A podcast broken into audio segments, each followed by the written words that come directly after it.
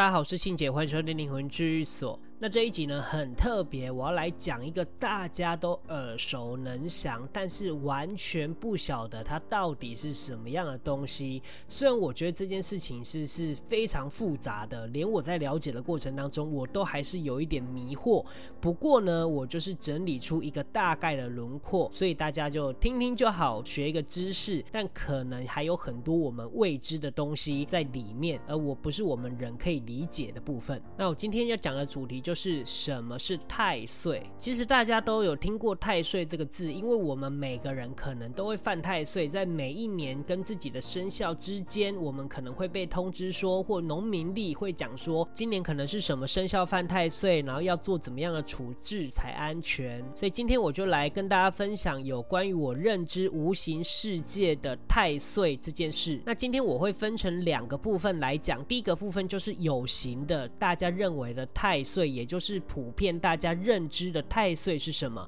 接着再从无形界去切入无形的太岁到底怎么样分成，然后它们的作用是什么，跟影响是什么？在很久以前，中国古代的天文学家就发现太阳系中有一个巨大的星对地球影响很大，而且它环绕太阳一圈的周期是十二年。那大家猜到这一颗太阳系的行星是谁了吗？就是木星。而也因为这一颗木星绕太阳一周是十二年，那也就诞生了中国的十二生肖，而这颗太阳系最大的行星，古人称之为岁星，而且古人还假想出一颗跟岁星运行速度一样，但方向相反的星，叫做太岁，也就是我们常常说的安太岁或犯太岁的那个太岁。那这个太岁呢，就是我们今天的主题。那这个太岁呢，以天干地支的一甲子，也就是六十年来运行一个轨迹，每一年的运行对应到你出生的那一年，也就是所谓的犯太。太岁，但这里面其实还有非常多的细节，像是有十二太岁，而这个十二太岁的形成就是木星对照于太阳一个周期十二年为主，去对应天干地支六十甲子的太岁，所以就是说以十二年为周期，每一年犯的东西都不一样。譬如说某一年出生的人，他刚好在这一年是出现了犯五鬼，所以这个人呢，身体上可能会有很常会有久病不愈啊，或者是育儿复发啊。然后开始查不出原因，所以其实每一年犯的东西都不太一样。所以大家如果有兴趣的话呢，可以去查十二太岁究竟都是犯了哪一些东西。那我先来讲讲无形界里面的太岁是什么。其实，在无形界里面，太岁算是一个官职，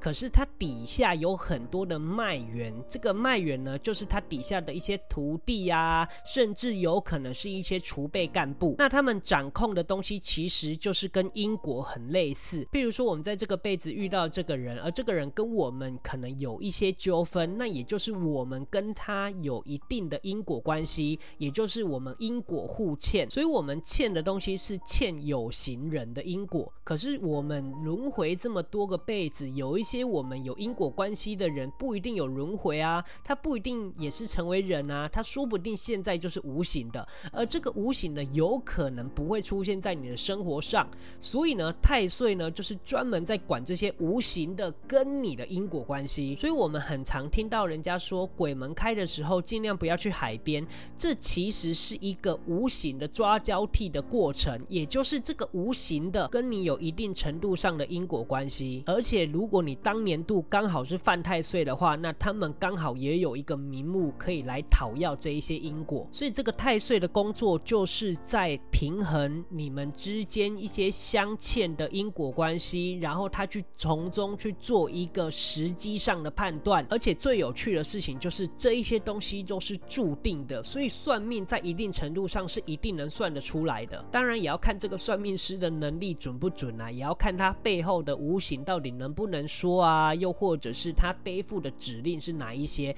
看程度的不同而有所不同的结果。而且最有趣的事情就是，你如果像我们修行的时候处理因果，这些太岁的因果是处理不掉的，因为我们所谓的处理因果都是处理过去的有形事件，而不是欠无形的。那欠无形的，就是那一些无形的跟你有一些纠纷，而他没有轮回成人，而且他还待在无形界。那有一天他在某一定时机的时候，而这个时机就是我们常常说的犯太岁的时机，而他们会利用这个通行证来去索取他们应该讨要的因果。而且我之前不是说了，因果就有好也有坏，所以犯太岁其实不是大好就是大坏，有可能这个犯太岁也是好的，他是来还债，只不过这个几率是比较小啦，因为大家都在讲犯太岁都是比较负面，所以有时候我们知道我们今年犯了太岁，我们就会去庙里去安太岁。我记得我在以前的频道好像有讲到安太岁是怎么安的，但实际上呢，他安太岁的方式就是你去庙里，接着这个庙的主神啊，或者是他的副官啊，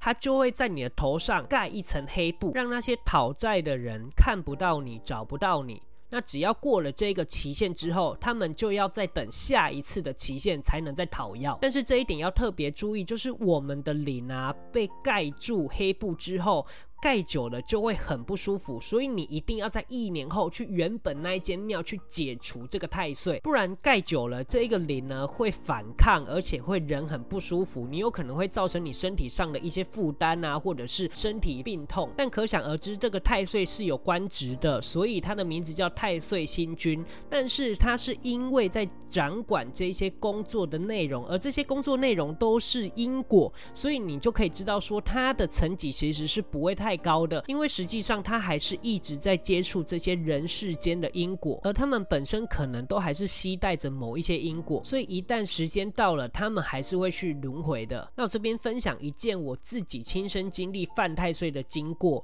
那这件事我不晓得之前有没有提到过，但是如果有讲过的话就算了，大家再听一次，因为这跟范太帅有很大的关系。就是有一次大学的时候，我打工完下班骑车回去的路上，我就不晓得看到某一个形体，那时候我还看不到这一些东西，可是我就是有感觉到有一个一团。气体的感觉。接着呢，我就回到家之后，晚上十一点我就发烧了。然后在发烧的过程当中，我就是吃不下，然后很痛苦。那我就有吃了药。然后过了大概两三个小时，到半夜两三点的时候，我就觉得好像有好一点了。结果隔天我完全都没有食欲哦，直到晚上十一点再次发烧。它发烧的时间大概落在十一点至凌晨一到两点之间，维持一个礼拜。到最后一天，我真的受不了，我就。去挂急诊，然后去挂急诊的时候呢，这个医生就想说，我是不是有可能是登革热？因为我每一次高烧都在四十度以上，所以我就抽了两管血去检验。那检验的结果当然就是不是登革热，